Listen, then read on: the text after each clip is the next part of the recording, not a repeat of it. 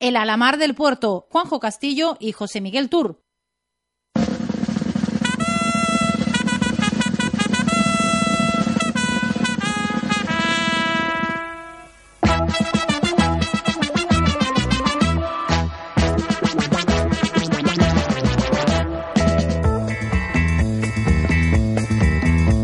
El tiempo vas perdiendo con lecturas de locas aventuras que irritan a papá. Y ahora que te da por ser torero, enfrente del espejo lo quieres imitar. Con un pase por aquí, con un pase por allá, lo que te importa a ti es no estudiar. Torero, te has puesto en la cabeza este sombrero y quieres conquistar el mundo entero. A quien pretendes engañar, paso doble no puede casar con cha cha cha torero. Con tus patillas a lo bandolero. No sé quién te ha llenado la cabeza, no sé. Torero, Muy buenas tardes, amigos y amigas del toreo, el toro, el arte y la cultura. Bienvenidos y bienvenidas una semana más a El Alamar, el programa taurómaco de Radio Puerto aquí en el 107.8 de la FM y a través de nuestra web radiopuerto.fm para el mundo mundial. No quieres escuchar ningún consejo y enfrente del espejo, toreando siempre estás, con un pase por aquí, con un pase por allá. Lo que te importa a ti es no estudiar, El programa de hoy va a ir de la actualidad taurina más local al arte más universal. Hablaremos con el concejal de Plaza de Toros Ángel Quintana sobre el nuevo pliego y el proceso de adjudicación de la Plaza Real. Nos acompañará en el estudio nuestro novillero preferido, Daniel Crespo, que este pasado sábado triunfó en Jaén. Viajaremos al pasado, hablaremos de pintura y tauromaquia y lo que salga por chiqueros. Todo ello al son de la mejor música y de la mejor cuadrilla a esta orilla del Guadalete. Me acompañan en el estudio José Miguel Tour. Buenas tardes, José Miguel. Muy buenas tardes, Juan, querido oyente. Bueno, ¿qué tal la semanita? Pues bueno, aquí viendo las cosas que están pasando en Sevilla, ¿no? La verdad es que llevamos dos días en Sevilla de interés máximo y que están pasando cosas, vamos, como hacía tiempo que no se veía, dos tardes de éxito total. Pues sí. Con Un- toros y toreros, además. Un poco con cuentagotas, porque el día de la corrida de, de García Grande del Juli, sobre todo funcionó el toro aquel que se indultó, una cosa un poco rara en Sevilla.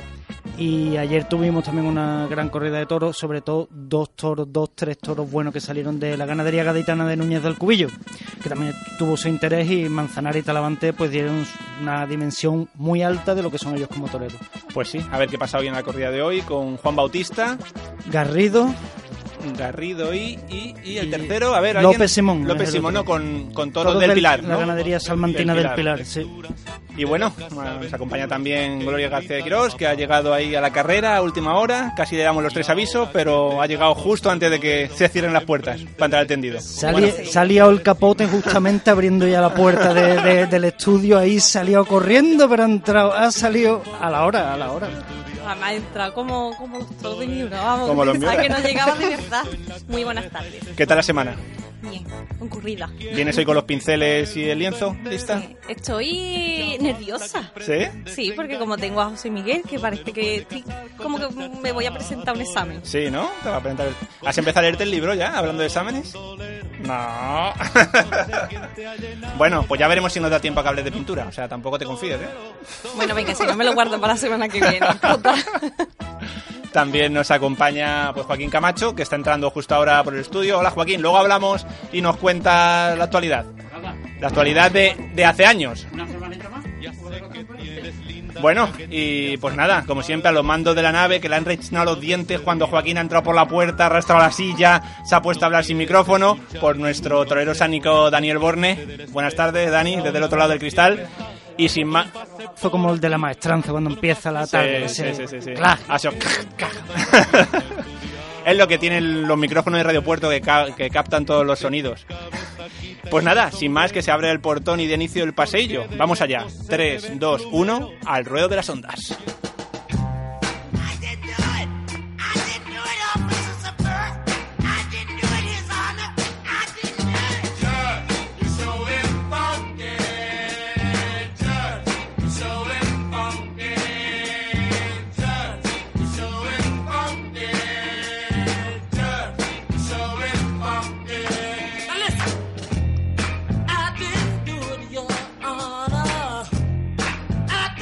Pues bueno, como no podía ser de otra forma, ah, pues empezamos hablando de la fumata blanca, de la Vemus Papa, de la Vemus Empresario para la Plaza Real del Puerto de Santa María, porque después de varias semanas con el corazón encogido, con la incertidumbre a flor de piel, pues a la segunda ha ido la vencida y el segundo pliego que se ha hecho pues ha tenido tiene eh, se han presentado tres empresas tres candidatos que optan a, a gestionar que quieren gestionar la plaza real del puerto de Santa María y para hablarnos de ello y, y contarnos de cómo pues un poco sentido el alivio, ¿no? El que hemos sentido todos de, de ver que, que, bueno, pues que el puerto no se podía quedar sin toros, nos iba a quedar y así va a ser. Vamos a poder, que ya pueden ir ustedes reservando eh, habitación de hotel, eh, avión o tren o echándole gasolina al coche para venir este año a ver toros en el mejor lugar del mundo posible y en la plaza más bonita del universo, que es la, del pla- la Plaza de Toros del puerto de Santa María.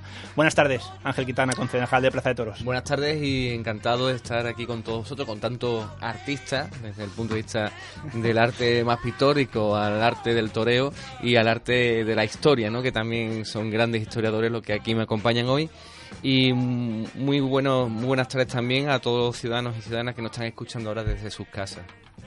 Bueno, cuéntanos, Ángel, ¿cómo os han vivido, cómo has vivido como concejal de Plaza de Toros estos meses desde el primer pliego que se, que se sacó, aquellos comentarios de Anoet que se lograron reconducir y este segundo pliego y al final ver que se presentan tres empresas?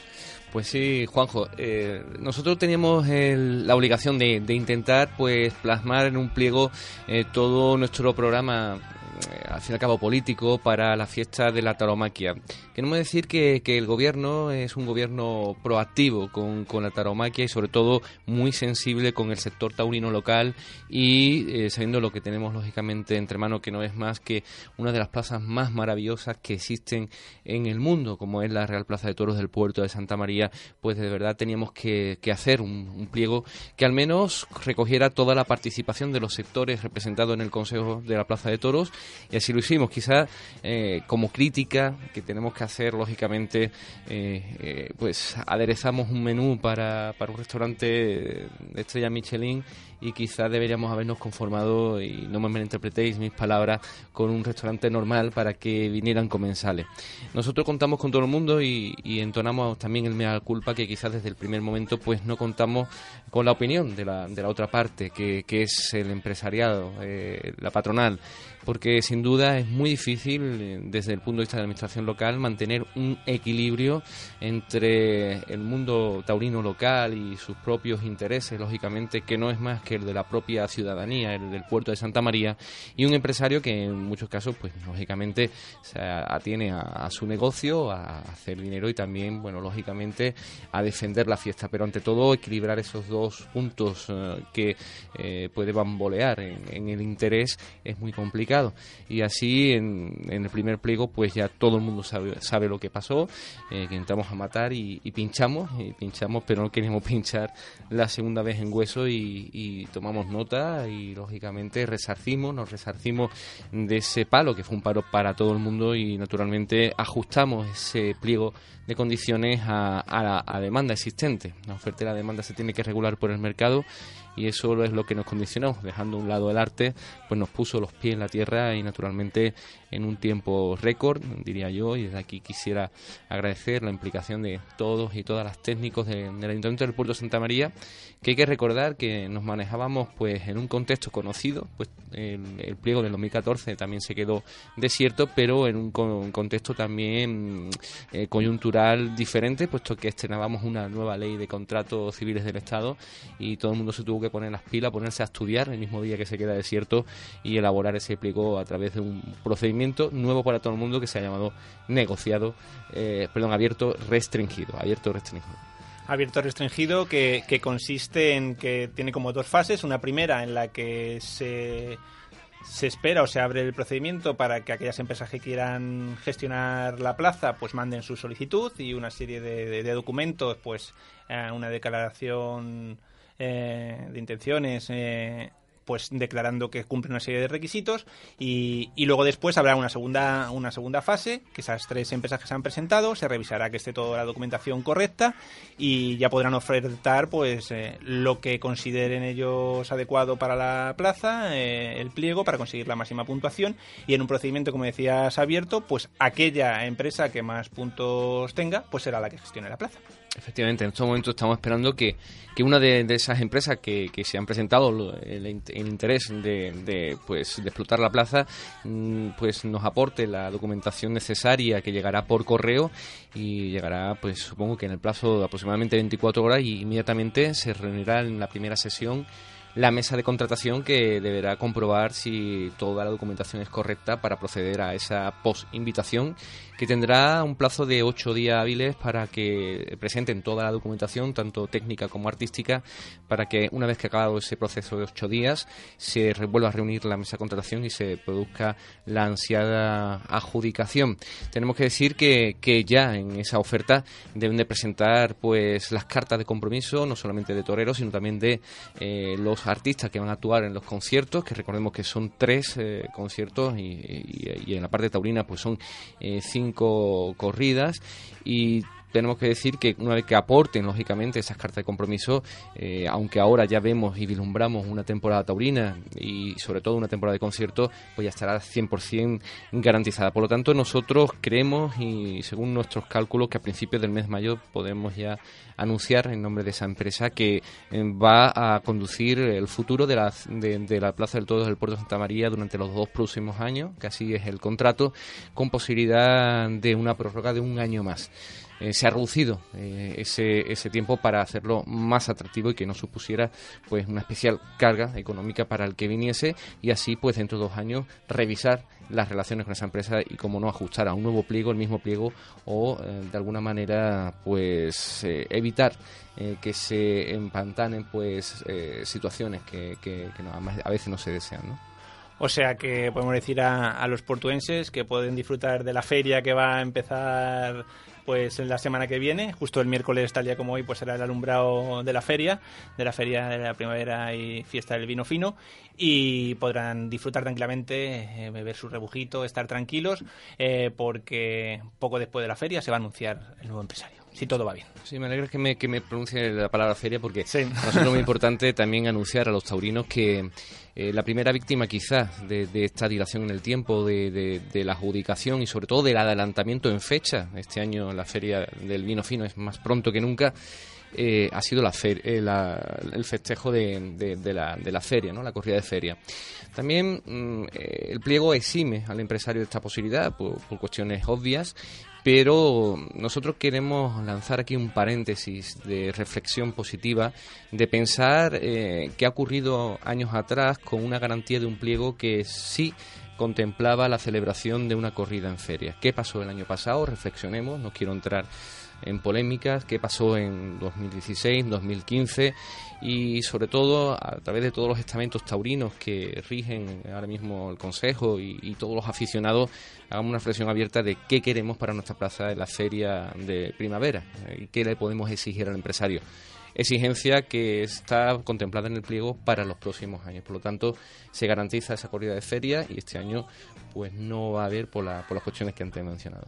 Pues hablabas de años anteriores y pues comentando un poco las tres ofertas que se han presentado y contar a nuestros oyentes que como ya seguramente habrán seguido de cerca la actualidad, pues ya sabrán todos quién, quiénes son, no vamos a desvelar nada, pero decir que una de ellas es la empresa Reima, formada por Juan Reverte y Matilla, eh, conocidos en el mundo taurino y con garantías de sobra. Eh, hay otra que es eh, tal vez el- la sorpresa, la que, la que nadie se esperaba, nadie conoce, ha dado lugar a rumores de quién estará detrás taurinamente, que son la empresa Edificarte Eventos, que habrá que ver qué es lo que presentan, qué es lo que trae cuando se hablan esos sobres. Y luego, pues, un viejo conocido, que es Tomás Entero Martín al que ya conocemos pues pues estos años anteriores, eh, cuál es el tipo de gestión, pero que no sé, o sea, es, al fin y al cabo es un procedimiento abierto y será la oferta que cumpla los requisitos, entiendo. Para nosotros es vital que este proceso sea garante de la legalidad, sobre todo para evitar impugnaciones administrativas no, no deseadas y sobre todo garantizar también la libre concurrencia, como se- también se ha hecho, y, la libre participación. En cuestión de los tres eh, candidatos, pues yo como responsable político no voy a entrar a, a valorar ni la calidad de uno ni, ni la procedencia de otros. Lo que sí es muy importante que el próximo empresario sepa que, que lo que rige las relaciones eh, entre el ayuntamiento, o lo que debería de regir entre el ayuntamiento, la empresa y el sector eh, taurino, pues deben de ser eh, esas buenas relaciones y ese feeling que potencie, más allá de un pliego, que son condiciones escritas de obligado cumplimiento por ambas partes, pues que estemos todos y todas muy a gusto defendiendo la fiesta nacional, porque lo que debemos evitar son guerras internas que debiliten el mundo de la tauromaquia porque yo estoy harto de decirlo. El enemigo siempre está fuera y el enemigo es fuerte. El enemigo eh, el animalismo y sobre todo eh, todos los sectores en contra de la fiesta se están haciendo eh, pues un baluarte bastante fortalecido y nosotros tenemos que permanecer muy unidos para defender este arte, esta fiesta y sobre todo este motor económico que no solamente para la ciudad, sino también supone pues muchos ingresos para todas las sociedades que tienen la suerte de tener una plaza entre sus muros ciudad. Por lo tanto, eh, lo que sí queremos y pretendemos es que desde el minuto cero nos sentemos a hablar eh, el empresario, los empresarios nuevos, el ayuntamiento, los sectores y se cree ese clima que ha faltado en los últimos años de entendimiento y de buenas relaciones por el bien de todos. Eh, efectivamente, Ángel, hay que ser cuidadoso y, y- hay que tener cuidado porque seguramente haya legiones de abogados escuchando este programa para ver qué se dice y qué no se dice en este procedimiento del pliego. Pero como pues yo soy una voz libre, pues voy a decir claramente que, hombre, todo hace pensar que, bueno, yo la lógica, la lógica es- dice que Tomás Entero, que tiene su derecho a presentarse, pero si bien es verdad que, que los informes técnicos que le negaron eh, la prórroga decían que tenía una serie de incumplimientos y una serie de, de impagos, pues hombre, la lógica, que no siempre coincide con la ley, pues dice que no sería muy normal que se llevase la plaza. Pero como digo, como habrá, eh, como esto es un procedimiento abierto, la ley tiene que estar por encima de todo porque es lo que nos garantiza un Estado de Derecho, pues que sea el propio procedimiento el que el que vaya dirimiendo los caminos que finalmente se recorran. Nosotros como ayuntamiento y como gobierno queremos agradecer a las tres empresas su presentación de intenciones y bienvenido sea este procedimiento que, repito, va a ser el más limpio del mundo y sobre todo eh, el más transparente. Y también agradecer a otras empresas que desde luego han mostrado su interés, que nos han llamado, que nos han preguntado y que finalmente pues nos han presentado eso, es- esa documentación requerida, pero que sabemos que está ahí, sobre todo eh, la tranquilidad de pensar que la Plaza de Toro todavía suscita esa pasión entre los empresarios y sigue siendo pues un bien eh, codiciado para explotar y sobre todo eh, que ya sabemos que tiene futuro y con ello el futuro también de- del puerto de Santa María, de su motor económico, de la hostelería y sobre todo de esa temporada veraniega que viene con fuerza, que viene comprometiendo y que desde luego se está viendo en los últimos años cómo la calle, la calle se va invadiendo de ciudadanos y ciudadanas deseando de pasarlo bien y sobre todo llenar esas terrazas, crear riqueza y empleo, que de eso se trata. ¿no? Hombre, es verdad, si la, está la preocupación de, joder, con lo bien que han ido los conciertos y los veranos otros años, sería una pena eso, porque la cosa ha ido funcionando y este año pues no tiene por qué no funcionar de otra, de otra forma distinta. Yo siempre lo recuerdo, eh, hablando del anterior empresario de Tomás Entero de Cabelmonte, eh, Obviamente ellos también, el primer año que se les concedió el pliego, se les concedió también tarde, con retraso, y aquí hemos dicho en este programa que precisamente ese primer año fue la, primer- la mejor temporada en cuanto a toros que dieron de todos los años de concesión, en la que cumplieron el pliego casi más escrupulosamente en número de festejos, con lo cual También hay que pensar, Juanjo, que, que en esto del tiempo, que nos come el tiempo, nos come el tiempo. La idea de la plaza 365 días del año no es un mantra, es cierto. Es decir, esta mañana estaba yo en la plaza, bueno, supervisando lo- las labores de mantenimiento que se están haciendo, del ruedo y de quitar pues esas hierbas que han crecido por la lluvia y tal, y veía como un trabajo visitante con mucho reo permanente. También la plaza es la gran desconocida para los ciudadanos y ciudadanas del Puerto Santa María que tendrán su acceso gratuito gracias a este eh, nuevo pliego. Pero lo que, lo que está muy, muy, muy claro es que eh, la la Plaza de Toros mm, debe de continuar eh, en esa senda, debe sobre todo pensar en esos 365 días del año y, ¿por qué no?, recuperar algunos festejos taurinos que, fuera de la temporada del verano se hacían antiguamente y aquí está Joaquín Camacho mm, que puede testificarlo, cómo se podían hacer corridas en febrero, en marzo, en abril, en mayo y no concentrarnos simplemente en agosto o coger un fin de semana de julio. Igual los conciertos. Mire usted el tiempo tan bueno que hace ya. ¿Por qué no conciertos en abril, conciertos en mayo? ¿Por qué no conciertos en septiembre? Que ha habido en las últimas ediciones pues grandes éxitos en septiembre y que aquí por, por, por fortuna el verano se prolonga muchísimo por la climatología que tenemos y por lo tanto no hay que ceñirse a ese mes de agosto. Eh, el empresario debe de pensar que, que en el puerto de Santa María no se viene a hacer el agosto, sino se viene a hacer una campaña de todo el año. Hablando de, de la plaza esta mañana, eh, habría que engrasar un poquito, ¿no? Los la puerta de chiqueros para que nos enganche. Bueno, sí, eh, la, la verdad que esta mañana cuando visitamos la plaza de la parte de, de chiqueros y tal, pues hemos visto cómo, cómo la hierba había crecido, había crecido bastante. sí. y ha hecho que se cerrase un poquito más de la cuenta. Sí. un poquito de broma y de que aliviar tensiones. Bueno, me decía Gloria que quería hacerte una preguntita sobre el pliego, supongo, ¿no? Sí, pues yo quería saber, Ángel, porque a raíz de que el primero no podía cumplirse, por decirlo de alguna manera, ¿cómo de exigente es este segundo que tenemos ya sobre la mesa? O sea, ¿cuáles son los requisitos que todos lo sepamos que son más, más importantes a tener en cuenta del pliego que tenemos ahora mismo? Para nosotros es muy importante, yo siempre lo digo, los toros no son ni de izquierda ni de derecha, porque los toros adelantan a la izquierda por la izquierda y a la derecha por la derecha. Y quien se quiera apropiar políticamente de los toros, al igual que de otras festividades o tradiciones, está muy equivocado.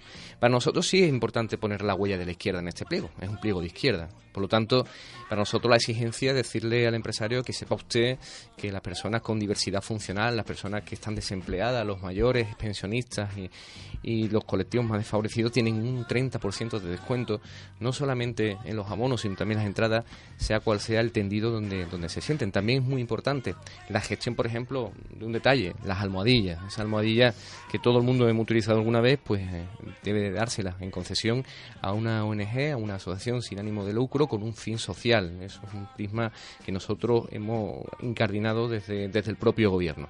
Por otro lado, hemos querido acabar, y eso en beneficio del empresario, pero también de cara a la sociedad, con todas esas entradas tradicionalmente de, gañoteo, ¿no? de, gañote, que tanta polémica y suspicacia suscita, aunque cuando nosotros llegamos al gobierno nos encontramos con 165 entradas de, esta, de este tipo, y lo que hicimos es hacer un registro exhaustivo de a quién se le daba, fomentando siempre los sectores económicos, turísticos eh, y, las fuerzas vivas de esta sociedad para que fueran representativas en ese, en ese ruedo, ¿no? en una tarde de toros. También nosotros instauramos, instauramos en esta misma casa pues los, eh, los diferentes concursos y sorteos para que todos los portuenses que quisieran pudieran participar y llevarse las entradas no solamente de las corridas, sino también de, de los conciertos.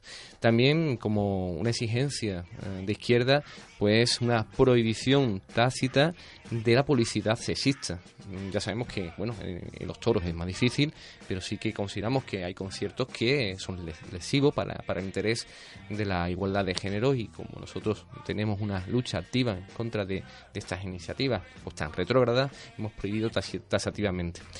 En cuestión de, las exigencias, bueno, nosotros, las exigencias más técnicas, más económicas, eh, como el mercado ha hablado, pudimos tener eh, los resortes suficientes como eh, para doblegar, entre comillas, el plan de ajuste y desde los, técnicos pues nos, permitieron, entre comillas, bajar el canon que al principio fue bastante polémico. Un canon que rondaba los 72.000 euros y que bajamos a 20.000, no siendo el IBI posible, eh, con una sentencia en firme ya de, de- la justicia por lo contencioso, eh, pues quitarlo de este tipo de contratos, el IBI se mantiene y sobre todo había algo, había algo que a los empresarios les preocupaba muchísimo, que era el mantenimiento de la plaza. Nuestra plaza es una plaza singular, nuestra plaza no es una plaza, con todo mi respeto, comparable a la de Algeciras o a la de Jaén, es una plaza que es un monumento con un nivel de protección altísimo y que el ayuntamiento pues no tiene los recursos suficientes para poder mantener. Por lo tanto, en este contrato no solamente se da un contrato contrato de servicio público, sino también un contrato de un, monumento y el mantenimiento el- del mismo en todas sus dimensiones, a nivel de ornato, de seguridad, etcétera. Y nosotros lo que hemos hecho es coger la cláusula y simplificarla al máximo. La filosofía de esa, de esa cláusula era que el empresario o empresaria que viniese nos diese, nos devolviese la plaza tal, tal y como la había cogido, que no va a ser en condiciones perfectas, porque un monumento eh, de 139 años pues, pues está, pues lógicamente como, como un edificio de esa edad, pero por lo menos que nos dejaran tal y como está. Y sobre todo también, bueno, hemos conferido que el número de conciertos eh, se mantenga, incluso se suba en un, en un espectáculo que tiene que ser deportivo o, de otra índole o circense, más eh, esos cinco, esas cinco corridas pudiendo ser sustituidas una por una de rejones. También eh, la corrida de feria se va a mantener en los próximos años por obligación del pliego y para nosotros es muy importante y aquí está Daniel Crespo eh, pues el mantener eh, esas ganas de las personas que, que empiezan y sobre todo esas dos noviadas, la picada en picar, la hemos mantenido como una obligación sine qua non no se podría conceder la plaza. También, lógicamente, el seguiño a la gallosina, quien, quien de vosotros no ha pasado por la gallosina, esa escuela de taromaquia local, que necesita desde luego muchísimos mimos, muchísima fuerza y muchísimo apoyo del gobierno local pues para seguir para adelante. Y ahí sí que hemos mantenido absolutamente todas las reivindicaciones que nos hacía pues eh, el, director de, la escuela, eh, José Luis Galloso, y también su profesor principal, el maestro José Manuel Ber- Berciano, junto a dos clases prácticas que también tiene que dar el empresario. Por lo tanto, eh, lo que hemos querido sobre todo es darle una dimensión social al pliego, una dimensión económica mucho más atractiva, incluso reduciendo la solvencia técnica en tres de los, en- los tres últimos años a 500.000 euros, con lo cual ha posibilitado eh, que se presenten perfiles que hasta ahora no se podían presentar y también le hemos querido dar esa dimensión mirando a, a- entre comillas no sé que, este este vocablo no, no gusta mucho en, en términos taurinos pero sí que la cantera ese futuro eh, prometedor que tiene la fiesta pues esté respaldada por el pliego por supuesto que sí Ángela, a mí hay una cosa que particularmente me preocupa, que es la corrida de toros de feria. Yo entiendo que puede llegar a ser algo bastante complicado y a lo mejor no lo debería de comparar, pero por ejemplo Jerez tiene su feria taurina, la tiene durante la, la feria del caballo. Incluso así, estando la plaza tan cerca, cuesta que la plaza se llene. ¿Cómo ve el ayuntamiento que el recinto ferial y la plaza de toros del puerto esté tan lejos en ese sentido? E intentar promocionarlo de una manera más, o sea, darle más más publicidad a la corrida de toros de feria para que podamos llenarla mucho más. Siendo sincero, una persona que está en la feria, que se va a comer, no sé qué, cuesta movilizarla hacia la plaza de toros del puerto. ¿El ayuntamiento ha pensado de alguna manera poder promocionarlo para poder llenarlo más? Que no se quede en un solo festejo puntual y a duras penas. Gloria, lo que mm, me, me gusta mucho que me hagas esa pregunta, lo que hay que desligar, por ejemplo, Jerez o el ejemplo de Sanlúcar, eh, toros en Jerez y Feria del Caballo y toros en Sanlúcar y Feria de Sanlúcar han estado unidos desde prácticamente desde los inicios de la feria, desde que se renacen estas ferias que nacen como ferias del ganado en el siglo XIX, que vienen de la Edad Media, pero que en el siglo XX se asocian. Y no y no, no, no hay eh, no hay posibilidad de pensar una feria sin, sin una corrida de toros en estas ciudades no tan emblemáticas nuestra tradición es quizá más posterior. La feria del puerto de, de Vino Fino se asocia a una corrida y es una tradición posterior aunque hay que rescatar desde luego y hay que fortalecer Eh, la clave de, de, de que de una buena corrida feria, yo te aseguro a ti que son hacer y confeccionar un- unos carteles bien rematados, bien rematados. Yo recuerdo el año pasado cuando la feria del puerto coincide con la de San Lucas y en el, do- el domingo pues estaba el festejo de, de San Lucas, estaba la corrida de San Lucas. Yo veía gente del puerto conocida que se iba de la feria del puerto a San Lucas en taxi a los toros. Sin embargo, el día antes fue la, la corrida del puerto y esa misma gente, taurina y tal, ni se movió de la feria. Hay que crear ese interés. Desde luego, eh, y eso está en- lógicamente en gran parte en manos de los empresarios. También había un proyecto el año pasado muy bonito que no se pudo realizar finalmente por varias vicisitudes que se puede recuperar, como es pues establecer un sistema de enganches de caballo que llevan a las personas de- desde la feria a la plaza y desde la plaza a la feria una vez termine el festejo. Todas esas cosas se pueden hacer, por supuesto. Pero vuelvo a decir lo mismo que dije al principio en gran parte no depende de un pliego, de un contrato administrativo, de un contrato entre iguales de obligaciones y deberes, sino de la buena relación que se mantenga entre el nuevo empresario, y en este caso el consistorio, y, y- los aficionados. Y por supuesto que sí, que hay que recuperar esa corrida de feria, pero con unos carteles bien rematados. Y una cosa muy importante, y que no se me olvide, desde un punto de vista legal, al final no pudimos exigirle al empresario que contase con las figuras del puerto, o con la figura del puerto en este caso, pero sí que en las mejoras y sobre todo en la puntuación técnica de mejoras sí se puntúa que se cuente con los toreros del puerto para poderse adjudicar la plaza. Por lo tanto, es muy importante que en esa feria del puerto también se mantenga ese interés por contratar a toreros del puerto, porque yo siempre me imagino lo mismo, ¿no? Como, no sé, eh, un futbolista de primera división que viva al lado de de- perdón, de, del- del Santiago Bernabéu, eh, no haya jugado nunca dentro, ¿no? Eh, eso tiene que ser primero muy doloroso para la- el artista en cuestión y después tiene que ser frustrante. Por lo tanto, mm, yo no entiendo y ahora se le va a hacer próximamente un, un homenaje al fallecido eh, Víctor. eh, no, no, a, a- a Víctor Coronado. Coronado, Coronado. perdón, que se me había olvidado el apellido. A Víctor Coronado, que ese, ese hombre, pues, pues, claro, estuvo por las, por las plazas de, de media eh, Latinoamérica y nunca toreó en el puerto de Santa María. Vaya, vaya injusticia, ¿no? Y encima tristemente desaparecido. O el propio Celso Ortega, que sí mm, estuvo en, el- en la, en la plaza del puerto, pero que muy poco pudo disfrutarlo, ¿no? Por lo tanto, para nosotros es muy importante que se cuente con los toreros del puerto.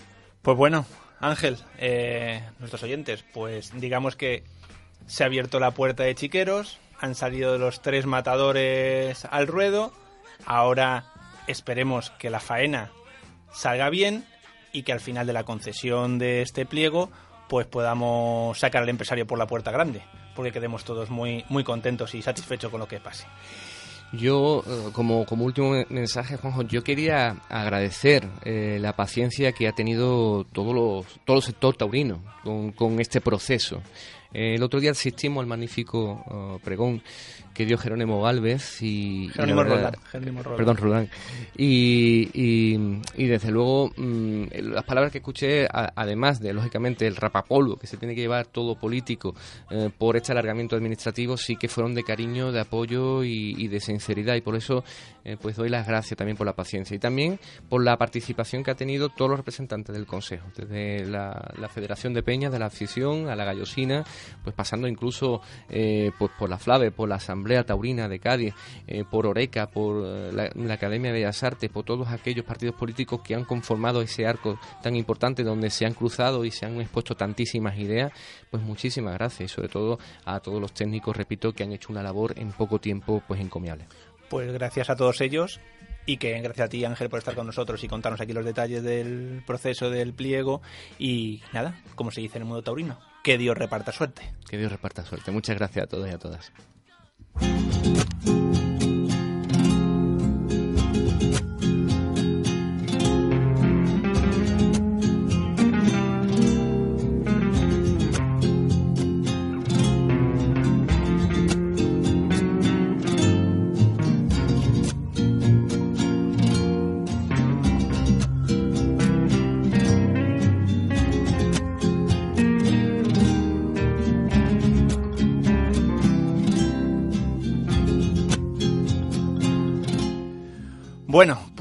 las cosas parece que empiezan a encajar en el pool de la tauromaquia del puerto. Como decía eh, Ángel, pues es importante que, que se dé su lugar a, a los toreros del puerto. En otros sitios se lo dan, en, Jaén, por ejemplo, es el, el segundo año que, que torea Dani en el festival. Y, y, bueno, aquí está con nosotros Dani Crespo, que vamos a decir de él, que no hayamos dicho ya, ya lo hemos dicho al principio, es nuestro novillero preferido, es nuestra esperanza blanca de la tauromaquia portuense. Estamos deseando volverle a ver por esta su plaza, pero bueno, esta temporada en Jaén, este fin de semana, pues la verdad nos contabas al entrar que muy satisfecho, ¿no? Contento. O sea, después de la temporada pasada que, que la terminaste cabizbajo, este inicio te ha vuelto a hacer levantar la cabeza y, y recuperar la ilusión, supongo. Dani. Bueno, primero buenas tardes, Juanjo, y muchísimas gracias por contar conmigo para estar hoy aquí. Y sí, bueno, lo que te decía, que muy contento y muy satisfecho por ese día, segundo año consecutivo que, que estamos en Jaén, ese festival para apoyar la, la lucha contra el cáncer. Y sobre todo son días muy bonitos, ¿no? Porque te, te codeas con figuras del toreo y, y apoyas una buena causa y sobre todo es un escaparate muy bonito a cara de principio de temporada. Y muy contento, ¿no? Porque, bueno, ya estuvimos hablando a final de temporada, que, bueno, las cosas no siempre ruedan como uno quiere o como uno quiere como a principio de temporada. Pero luego está el largo invierno. Y es el que pone a todo el mundo la cabeza en su sitio y que te hace pensar. Y, y toreros como yo que tenemos demasiado, yo creo que tengo demasiado tiempo para pensar, pues te curte o te puede, te puede echar al vacío, ¿no? Y, y yo creo que me ha venido muy bien este, este invierno porque, sobre todo porque por la imagen que di en Jaén se ha visto el, el, el- el invierno que he tenido este año, ¿no? De un- una nueva imagen que tengo de... Sobre todo cam- he, he cambiado mucho y eso es lo- la mayor satisfacción que tengo de- después del triunfo de Jaén. Eh, aquí nos puedes poner un negativo a todos porque no hemos ido ninguno a verte. Somos unos, unos malajes, o sea, ¿para qué lo vamos a negar? O sea, aquí te echamos muchas flores y luego al final, o sea, vamos a verte las veces justas. Pero bueno, aún haciendo esa autocrítica, José Miguel y yo el otro día nos vimos tu faena varias veces ahí en el YouTube y comentábamos precisamente eso, ¿no? Eh, se nota un cambio en Dani, en eso que a veces eh, te hemos dicho fuera de los micrófonos, que es eh, que a veces te faltaba esa conexión con el público, esa actitud de novillero de, de quererte comer al toro y quererte meter al público en el bolsillo, que siempre habías toreado mucho para ti, pero a lo mejor no habías, habías descuidado esa conexión con el, con el tendido, con el público, y en cambio, pues aquí te vimos que toreaste de rodillas, que, que cosas que no eran habituales en tu tauromaquia, pero que además eh, viste como supongo que es fruto de esa reflexión durante, durante el invierno, ese, ese cambio, y que también, como nos contabas, vistes que produjo ese efecto en el público, ¿no? Sí, yo creo que desde un principio tuve una conexión especial con el público, pues sobre todo por eso que te he dicho, ¿no? Eh, ese cambio de un torero con más raza, no buscando lo bonito, sino buscando esa raza y enfadarme delante del toro, que me hacía mucha falta también. Y, y yo creo que, que no, te, te voy a explicar que todo esto gracias porque el ver las orejitas al lobo muchas veces pues te hace que tengas que ca- cambiar directamente, ¿no? Y, eso es lo que hace que te ayude, por ejemplo, eh, como se vio Jaén, ¿no? Eh, esa nueva imagen. Yo siempre que, se habla de eso, de, ¿no? de, de- tocar fondo, de, llegar a un momento, ¿no? de, de ese resurgir, ¿no? como, como el ave fénix, pues me viene siempre la frase de la canción Bienaventurados de Serrat, que es Bienaventurados los que están en el fondo del pozo, porque de ahí en adelante solo cabe ir mejorando. Pues yo creo que el año pasado tú anímicamente, además yo recuerdo una conversación ahí en la playa de la Puntilla contigo en la que en la que estaba realmente hundido y planteándote todo, todo. Eh, pues después de ver lo de Jaén, eso, se te ha visto como, como la de Fénix. Y aquí creo que todos, José Miguel, eh, Ángel, Joaquín, Gloria y yo, estamos súper súper contentos de estar hablando aquí contigo hoy después de eso y no de hablando de otras cosas más tristes que ya se han quedado ahí, en el cajón. Sí, porque sobre todo esto es, es una profesión muy dura, que no todo el mundo ve lo que uno pasa, sino solo ve el, día de, la corrida, ¿no? Por ejemplo, yo cuando debuté con picadores, yo no... mm, y desde aquí doy la enhorabuena ahora al, nuevo, al gobierno por el nuevo pliego de apoyar a los toreros del puerto, ¿no? Porque a mí me cerraron las puertas de, mi plaza dos años consecutivos sin venir a cuento, ¿no?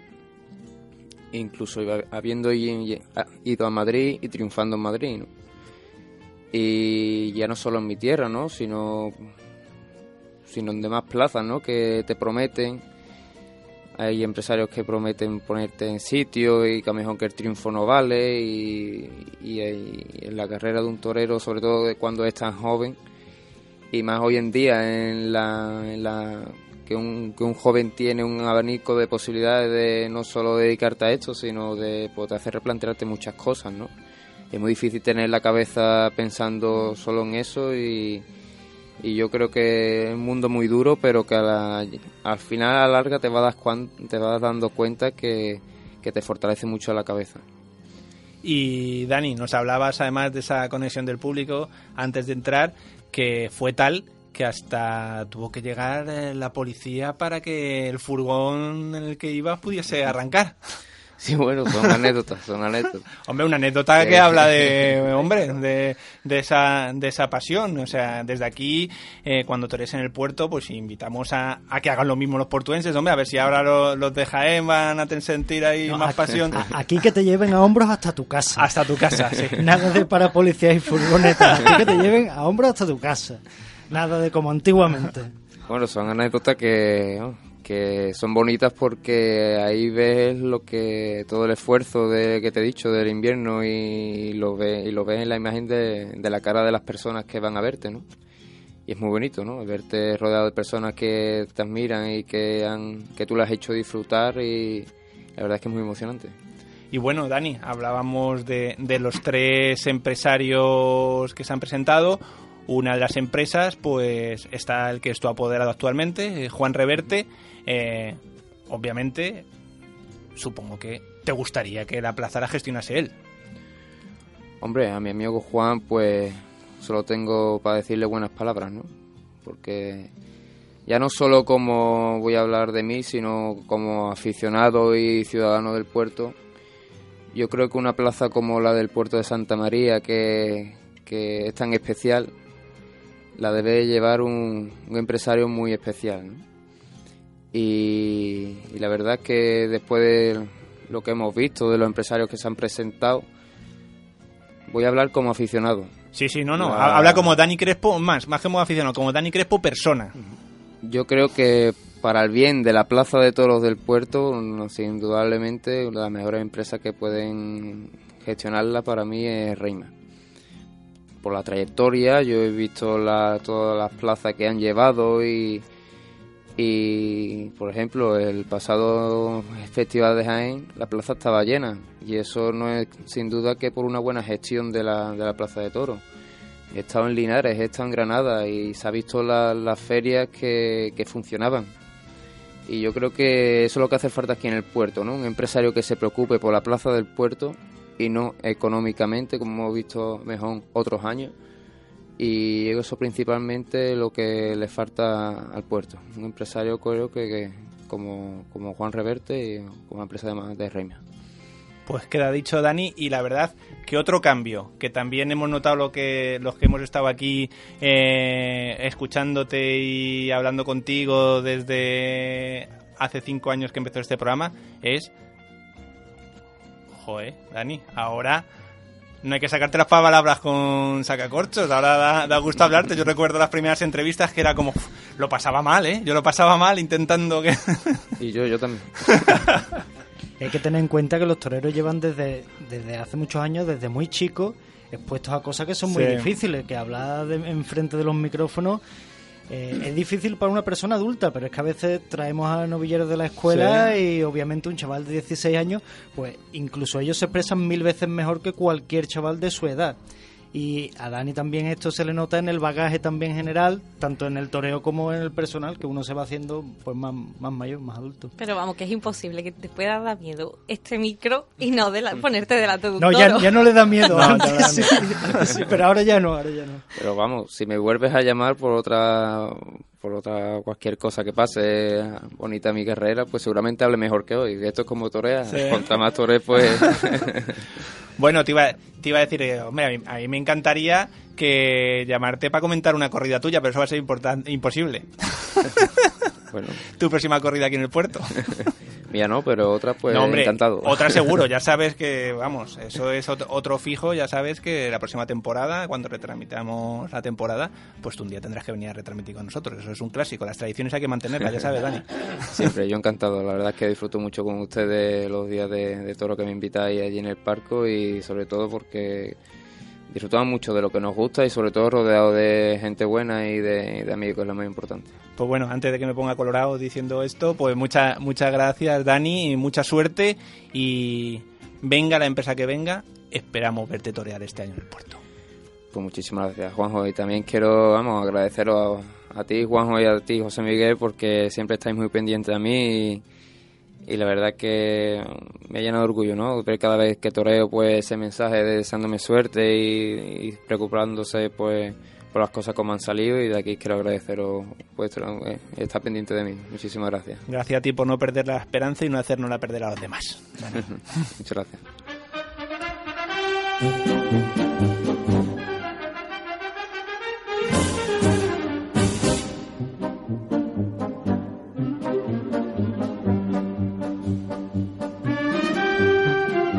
A ver, a ver, que, que se le va a enfriar la cena a Joaquín, ¿eh? Que se le va a enfriar la cena, que hoy nos ha dicho, ah, vamos, vamos rapidito, que tengo una cena hoy y, se me va a enfriar la sopa, que tengo esta noche de cena con unos amigos.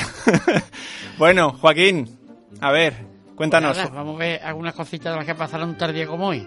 En el 18 del 4 de 1803, hace 215 años, que tomó la alternativa en Cádiz el matador de toro José García Platero y el padrino fue Jerónimo José Cándido. Y tardía como hoy, en 1831, hace 167 años, tomó la alternativa en Madrid el famoso matador de Chiclana, Francisco Montes Paquiro. El padrino fue Juan Jiménez el Morenillo. Y el 18 del 4 de 1965 tomó la alternativa en Málaga José Fuente, que hoy hace 53 años. Este matador de toro toreó cuatro corridas en el puerto y cortó cuatro rejas y un rabo. En este día hace cumpleaños que mm, se empezó a los toros en México, en el 1529, que haría 469 años que se empezaron los toros en México. Y hoy hace 95 años se salieron los primeros cajones de los toros, porque anteriormente siempre venían andando. ¿eh? Pero desde el año 23 fue cuando ya se empezaron Los primeros cajones. y hoy hace 131 años, 1869, que se anunció seis bueyes de parrilla. Fíjate, seis bueyes. ¿eh? Pues antes se le dijeron las vacas también. Bueyes de parrilla, de los que luego se comen, son. Exacto, sí, es verdad, digo, digo eso. Los tres del puerto. Manuel Caballero, Ramón Le- Leonicio y Fernando Pacheco, Fernando Pacheco que mm, cesó ayer, el, el día 17, porque fue el día 10, pero Ajá. se suspendió por agua. Y el día 18 del 4 de 1929 se hizo mm, el año de anterior la cadena Dial, Bahía. Ajá. Y al otro año, del 65, el mismo cartel, coincidieron el mismo día. Y tal día como hoy fue cuando se presentó en Cádiz Platanito, el célebre Platanito. Eh, fal- mm, faltando dos años para tirar la plaza de toro de Cádiz, año- hace 53 años, hubo una novillada sin caballo de García Cebada para José Luis Gómez, el Peque Gitanillo de Valencia, Juan Martín, el célebre Platanito, Diego Aibar, Miguel Blanco, el Pelao, Miguel Anillo, la- los novillos quedaron en canal un promedio de 147 kilos pesaron en canal. O aquí hubo un lleno porque Platanito era un entonces, Bueno. ustedes no se acordaban, pues no habían nacido todavía. Pero cuando vino Platanito al puerto fue un llenazo también. Y nada más por hoy. Y eso es todo. Pues nada, Joaquín, ¿Eh? te liberamos para que vayas a cenar, pues si no, no vas a llegar ni a los platanitos. No hay tiempo. No va a llegar ni a los platanitos, si no. Joaquín. Muchas gracias, Joaquín. Nada, que. Un abrazo.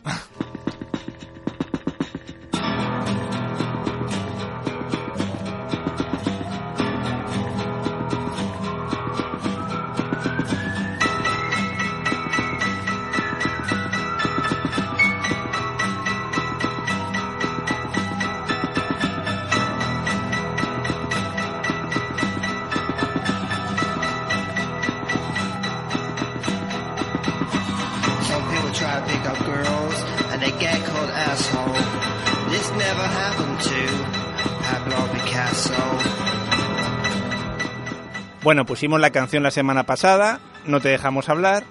Esta semana la ponemos otra vez y te vamos a dejar hablar al menos un poco. No sé si te va a dar tiempo a contarnos todo. Porque vamos regular de tiempo, Gloria. Si no lo podemos hacer en dos partes. Qué, qué raro, ¿no? Regular de tiempo. Es que Ángel se ha enrollado tela, ¿eh? A ver, nosotros también le hemos dado cuerda a las cosas como Y encima son. Dani ha hablado más de lo que esperaba yo. Bueno, Dani, que hable todo lo que quiera. O sea, los micrófonos nuestros los tienes abiertos siempre. A ver, Gloria, cuéntanos. Vamos a ponernos ahora un poco pintones y pintureros. Vamos a hablar de pintura y tauromaquia. Venga, pues voy a empezar. Yo creo que un poquito fuerte, ¿no? Voy a empezar con Pablo Picasso. Ah, mira, que esta, esta canción de televisión Personalities, el grupo de Los Ángeles, pues le dedica a Pablo Picasso precisamente. Aquí lo hilamos todo. Ah, que está todo pensado. Bueno, la estrecha relación que existe entre el mundo taurino y la obra de Picasso es incuestionable. Yo creo que todos estamos de acuerdo. Me gusta resaltar ¿no? que desde su infancia en Málaga, eh, su padre el que lo llevaba frecuentemente a la plaza y sintió una enorme sa- fascinación por la fiesta nacional. ¿no? Además de las posibilidades plásticas de la corrida de Picasso, eh, se veía una representación enorme de la españolidad. Tal es así que Picasso llegó a decir que el toro soy yo. Y a mí es una frase que me ha gustado, la verdad, que bastante. Hombre, no, ¿no? Le, no le importaba llevar cuernos, está bien, hablaba bien de Picasso. Llegó a definirse así, ¿no? A la hora de hablar de la, de la tauromaquia. Y existe una relación de amor y añoranza, sobre todo en los últimos años de su vida, cuando se encontraba exiliado en, en Francia. La obra de Picasso podemos entender que es una gran obra taurómaca, ¿no? El toro lo podemos llegar a entender como el alter, e- el alter ego del artista, que aparece en un- obras cargado totalmente de simbolismo, ¿no? Aunque siempre dotado de significados un poco am- ambiguos puede convertirse en metáfora de diferentes comportamientos humanos, tanto violen- violencia como del erotismo del amor. Y también puede aparecer como un violento asesino o como una pobre víctima, ¿no? Yo creo, y José Miguel, tú estás para corregirme, que su símbolo más conocido es el Minotauro. Pero además el artista se identifica con el toro que corneaba el caballo y que decía que era como aquella persona enamorada que sin querer causa sufrimiento a la persona que ama. Esa es ahí la, la relación y el simbolismo que había. con- Él nunca dejaba muy claro lo de lo del toro y el caballo. Él muchas veces decía que era él el que golpeaba, digamos, el que hacía daño, y otras veces era el que recibía la cornada. Nun- Nunca del todo se ponía de parte de, de uno o del otro. bueno, a todo esto, ¿no? Pues se rodeó de un ambiente taurómaco 100% y sus amigos pues empezaban a brindarle toros o incluso organizaban corridas de toros. Las cuales hacía eh, Luis Miguel Dominguil, el cual le confesó Picasso en un momento de su vida que él, si tuviera que dedicarse al mundo de la tauromaquia, sería picador y no torero. Me parece un detalle, la verdad, que bastante curioso.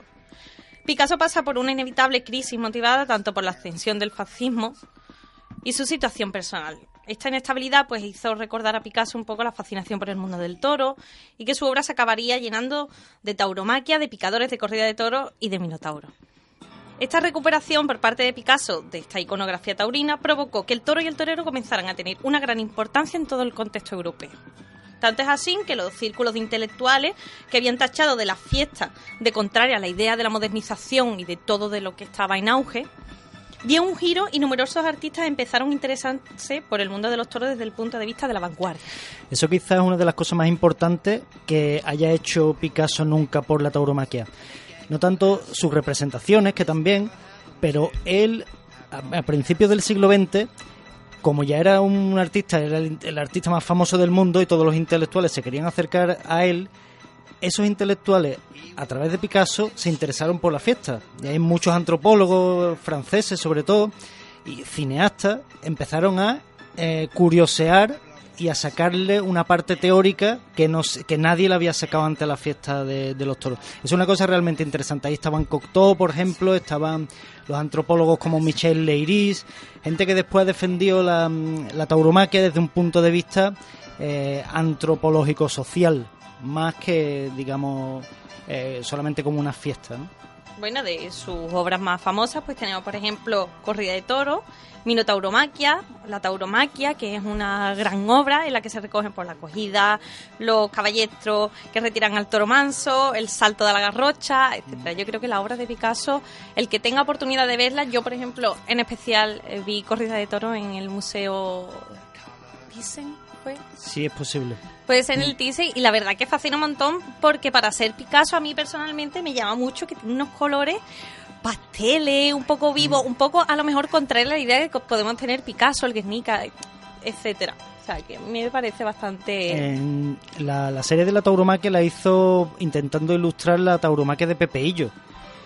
Eh, lo que pasa es que como él había sido un aficionado que había llevado, se había llevado la fiesta desde los tiempos del caballo sin peto, porque Picasso empezó a ver los toros en 1889 con 8 o 9 años, hasta el caballo con peto, reglamentos y líneas en los ruedos, etcétera. Em, entonces, eh, hay algunas cosas eh, como que a lo mejor retrata un hay una lámina en la que retrata un coche de cuadrillas cuando se supone que él está representando la tauromaquia de Pepeillo del siglo XVIII ¿no? hay algunos anacronismos por ahí que están mezclados pero que bueno que solamente hacen un poco pues bueno corroborar que es un, un genio que con libertad que al final pues pintaba lo que lo que le Claro, parecía. Y con una visión muy curiosa y también con una visión desconstruida de la realidad como era el arte de Picasso no el Claro, no que es el capaz de meter los distintos ángulos de la tauromaquia de las distintas épocas eso que solamente los genios son capaces de hacer. Los que tienen también bastantes horas de, Pi- de- de Picasso es en el- la Real Maestranza de, de Ronda. Allí incluso hay recuerdos de, de, mm, copias, digamos, de, de Picasso, de ciertas láminas de Picasso, como es esta de, de la tauromaquia. En Málaga hace unos tres o cuatro años se abrió un centro que se llama Centro de Arte Taurino, eh, colección Juan Barco. Juan Barco es un hombre de Málaga que tiene una colección de, de objetos taurinos que pueden pu- puede tener unos 1600 y entre ellos tiene las tauromaquias de Goya y de Picasso y eh, en- esas las tiene expuestas. Aparte tiene, por ejemplo, el traje que hizo Picasso que diseñó para Luis Miguel Dominguín, un traje con unos alamares muy especiales y bueno, tiene cerámicas y muchas cosas de Picasso en concreto. Yo creo que Picasso tiene que estar relacionado 100% con Málaga. Bueno, y si me da tiempo, me gustaría hablar de Francisco de Goya. Que Francisco de Goya, venga, vale. Que ¿Tú una- crees que te da tiempo? Si no te da tiempo, empezamos a hablar un poquito de Goya y lo dejamos ahí apuntadito y retomamos la siguiente semana con Goya. Porque ¿a ¿quién más tenemos? A ver. Pues nos queda Fernando Botero, ¿Sí? nos queda Lazo de Vega y un par de, de artistas un poquillo más actuales, Venga. nacionales. Venga, vale, pues vamos a hablar de Goya. Venga, A ver, si, a ver si nos da tiempo, que también fan, habrá un programa entero para hablar de la tauromaquia de Goya, pero, pero venga, vamos a ver si nos da tiempo y lo demás lo dejamos para una segunda parte y en esa también incluimos a, a Fernando Sevillano que también nos tiene que contar algunas cositas. Bueno, pues entonces vamos a hacer una cosa. Voy a dejar Goya, que es un poco más importante para Venga, empezar la semana que perfecto. viene, y voy a hablar de Fernando Botero, ¿no? que es un pintor, escultor y dibujante colombiano. La relación del artista con los toros es bastante peculiar. En 1944 asiste a la escuela de tauromaquia en Medellín con, el banderillero Arguito. Y a petición, a, pe- a petición de su tío, que quería ir. El cual no se imaginaba que su vocación podría llegar a desbocar en la pintura fue un percance el que tuvo con los toros lo que hizo que se separara un poco de, de este mundo pero no del todo no porque fue el periodo en el que empieza a crear su primera obra una acuarela de un torero. Eh, su pasión y amor puro hacia que los toros le llevaran una serie de pinturas dedicadas a la tauromaquia. Los toros hacen la vida más fácil al pintor porque es una actividad que ya tiene por sí mucho color y el traje de luz, el matador, la arena, la barrera, etcétera, era lo que más le daba eh, vida a la pintura. Botero, el que lo quiera buscar, es bastante peculiar porque hace muy gordito y muy richoncho a todos los toreros y a todas las figuras que, que hace y la verdad que es bastante llamativa. Él, dice, él no dice que es tan mm, gordo, sino que le otorga volumen para llenarlo de la monumentalidad y la plasticidad que tiene en, en sí. De hecho, pinturas de, de Botero han decorado y han ilustrado varios carteles. Sí. Eh, recuerdo ahora uno de la maestranza. de- Picador que de de, la maestranza. Y, y creo que el año pasado cedió para alguna, no me acuerdo ahora mismo qué feria fue, a la que cedió también una imagen para que, una de sus imágenes taurinas, para que ilustrase uno de los carteles. Tiene De muchas, tiene muchas.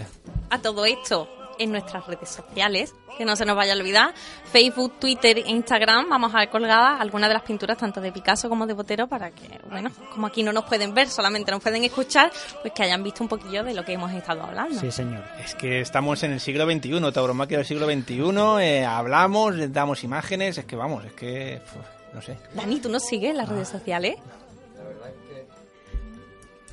Mm, La verdad es que no. Hola, hola, hola. Hola, hola. La verdad es que, retomando lo de antes, este, una de las decisiones que tuve este largo invierno fue quitarme las redes sociales. Muy, muy inteligente. Te voy, a, te voy a decir una cosa. Yo solamente utilizo Instagram. Me quité de Facebook, de Twitter y demás. Porque. ¿qué? ¿Para escuchar sandeces? ¿Para qué? Bueno, pues que te lo enseñe alguien, que seguro que hay alguien que te lo Pero, pueda enseñar. pero tenemos que decir que recomendamos a nuestros oyentes que se abran un perfil de redes sociales, aunque sea solamente para ver lo que publicamos nosotros. Pues nada, eh, Gloria, muchas gracias. Seguimos pintando toros y toreros eh, el programa siguiente, que no será la semana que viene, porque como hemos dicho justo hasta ahora, pues estará a punto de, de, ilumbra- de alumbrarse la feria. Una portada de feria que además tiene motivo muy torero también y muy taurino, el toro de Osborne. Bueno, gra- gracias Dani, muchas gracias y seguimos hablando. Esperemos que prontito porque tengamos buenas noticias. Y José Miguel, ¿qué te voy a decir? Hasta la próxima. Hasta la próxima. Y ya saben ustedes, a torear la vida, que a veces se pone brava.